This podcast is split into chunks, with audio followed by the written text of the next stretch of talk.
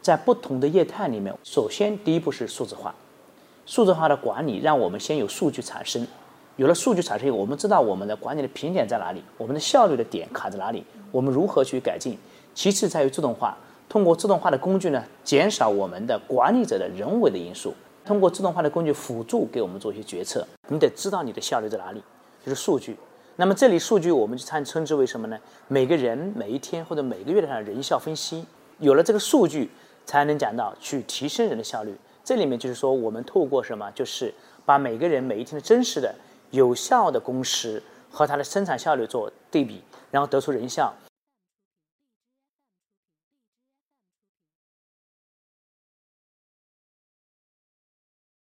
我差不多是劳动力这个领域的一个老兵嘛，有十几年的从业经验。早期呢，在华南计算机，应该说是中国考勤工时管理的鼻祖。中期呢，在一轮人这个平台，一直到创业老勤。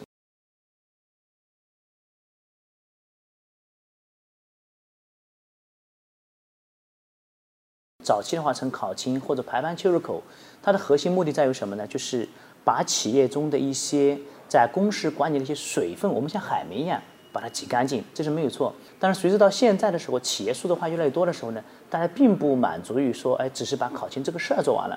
那我是以按照不同的行业来去探讨一下我们的这个行业的特性。比如在零售服务业，我们来讲，我们以一个门店或者说影院来看的时候，比如说像周一到周五的时候呢，基本上很少有人去看电影的。但是呢，在晚上或者周末。或者说大片啊，或者说暑期档、节假日的时候呢，我们会发现很多的人去看电影。但在传统影院的在排班的管理过程中，它并不是按照我们人员的多少来进行排班，它是还是按照什么呢？我们多少员工数来进行排班。这也就意味着什么呢？在这些企业里面，或者说零售服务型企业里面，那尤其是在连锁型里面呢，一边他又说在高峰的时候呢，我人是不够的；一边呢，在运营低谷的时候呢，我是人是多余的，是浪费的，造成了这样现状。所以在这个领域里面，其实我们要求的就是什么呢？根据它的业务的预测，业务的动波峰和波谷，动态的帮他调整排班。也就是说，把人呢在最合适的时间放到最好的岗位上，把人的效率放在最大化。而在制造型企业里面，它又是完全两个概念，我们称之为不一样。因为在传统的考勤讲的是我只要薪酬发对了就 OK，对不对？但是呢，在生产里面，员工从进工厂到出工厂的八个小时或者十几个小时时间里面。它真正有效的工时是多少？我们先打个未知数。很多企业说做人员效率的分析和诊断，其实都是非实时的，都在月末进行管理的。那么，其实现在我们讲劳动力管理新型的管理模式是什么呢？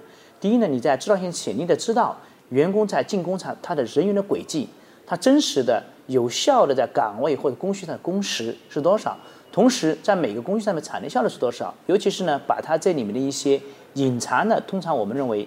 停工啊，带料啊，设备故障啊，培训啊，就餐这些意外的工时呢，把它抓取出来，目的做什么呢？让我们的管理者依据数据对人员的效率进行提升。所以说，应该说是不同的行业，他们的需求或者说管理的特色，它是还是蛮多不一样的。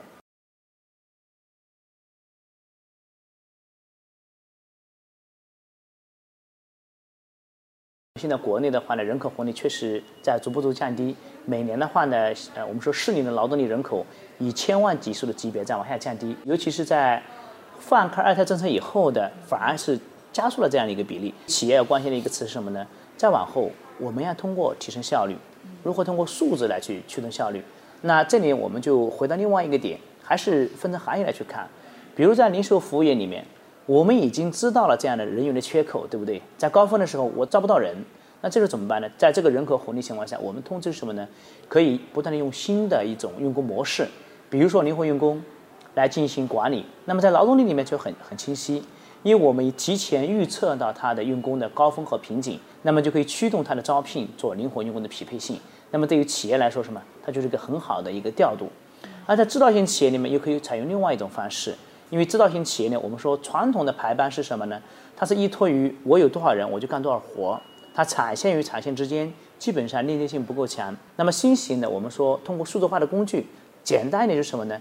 我们所有的员工的技能矩阵在这个整个的一个数字化平台里面，所有的工单任务信息在这个平台里面。那么每天员工来做排班的时候就比较简单。当我们发现产线中人员不足的时候，你可以去其他的产线或者车间进行人员调度。然后实现整个工作任务场所的叫共享人力资源池。这个呢，对于零售服务业一样适用。就大家是嘛，依据我的用工的高峰的需求情况，综合来统一的话调度我们的人力资源池，从而实现什么呢？我们不用说盲目的去招人，通过数字或者说效率的真实的管理，来全面提升企业的我们说从人的维度提的一个效能的一个方式吧。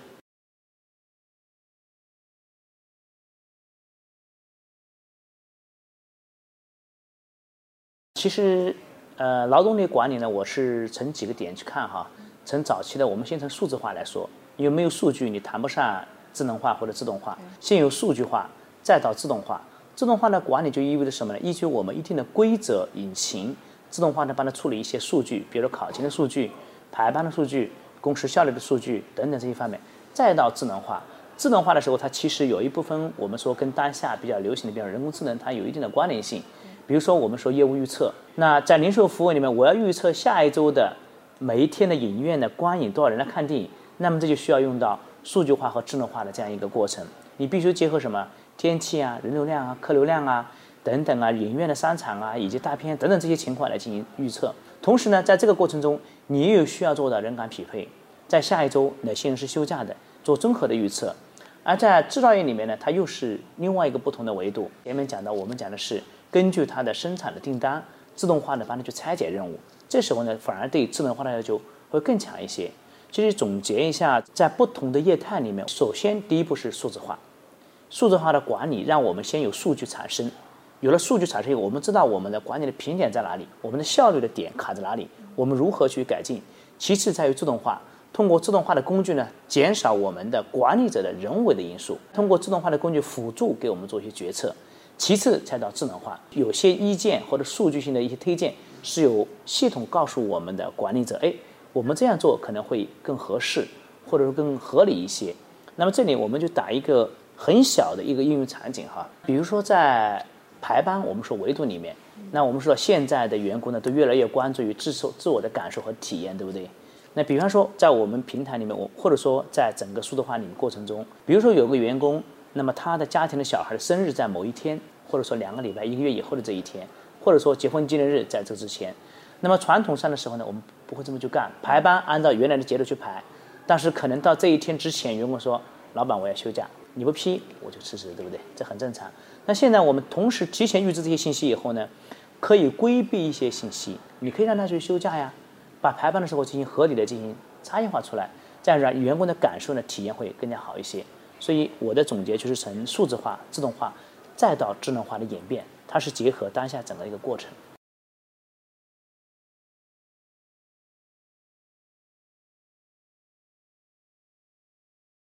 这个呢，跟我们的核心垂直深耕这个领域是非常有关系的。因为在垂直深耕的时候呢，我们就特别重视第一客户价值和客户成功。也就是说，我们历史服务的这些客户没有失败过的案例。那我们始终是以把客户价值和客户成功呢，就是我们真实的把放在心上面，真实的为客户去创造这个价值。也就是另外一同时呢，我们所有的产品，我们在研发的过程中，我们会让我们的产品去看对客户有没有 ROI 的产出。如果没有，那这个产品我们不会推向客户。就我们一切都源自于客户，来源于客户，或者说更好的为客户提供服务。这也是，也是说让更多的这些客户选择我们老请的这个核心因素之一吧。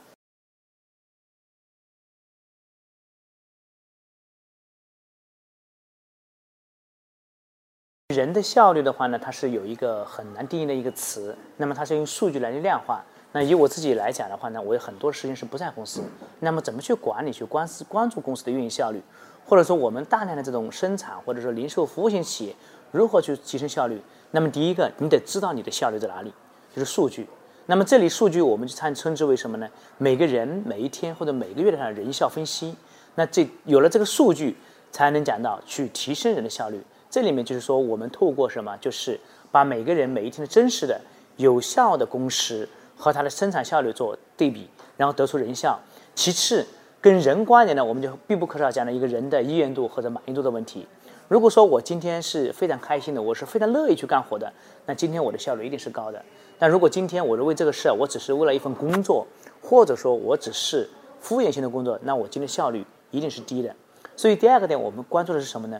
如何你能够提升员工的敬业度，或者说他的满意度？让他成为一个标准化的员工，到一个被激励的或者说被鼓舞的员工，让他愿意由内而外的去愿意去做干活。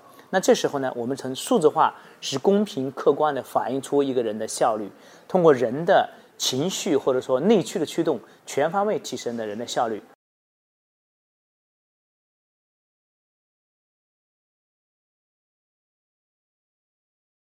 这里面有很多的因素哈，因为我们知道，在中国国内的话，中大型企业呢是特别特别多，那每一个企业它的需求都不一样，不管是零售服务业、智能制造、汽车、三 C、医药化工，那么不光是在公司管理需求都不同，那所有的客户每一个都有自己个性化的想法，那我们不可能说是为每一个客户去量身定做他自己的产品，那这里就牵涉到我们的制度或者说规则，或者说我们排版的模型或者引擎。那我们是把大量的好的客户的一些标准化的引擎在系统里面进行沉淀，比如说目前我们已经记了一千多种引擎，那么当我们在另外一个客户的时候呢，就可以把这引擎进行复用，或者说我们一看哦，这是一家汽车零部件的内资的，或者说哪种类型的企业，我们自动化就把它模块化、复制化或者标准化，那让客户呢更快速的享受到在行业里面其他的相同类型的企业或者更好的企业他们的管理知识、管理能力或者管理水平。同时呢，在这个过程中，每一个企业都有自己的想法。那么，他这些想法呢，我们又把它付诸于实践，变成产品化。那在这里面，就是有一个比较关心的关键的一个因素，因为每一个企业都在提这家实践，都在提自己的想法。那对我们的挑战，就是如何把这些企业这么多的经验或者想法，或者他们想要提升点，变成我们制度或者引擎的一个部分，为更好的客户呢提供价值。这是其中您刚刚讲的是从制度化。模板化的一个方面，但是在另外一个方面有更加不一样的特色，在排班的模板化或者说引擎过程中，比如说我们发现，在影院行业的它的排班是这样去排的，那么我们延展到其他行业，它的因素影响排班的因素、预测因素非常多。那么在没有做过这些系统的企业过程中，它是没有这个概念的。但是有了这些我们说标准化的引擎以后，能够输出给其他企业一些管理比较好的一些经验。让更多的企业什么？我们说共同为这个同样的管理提升更好的一些价值。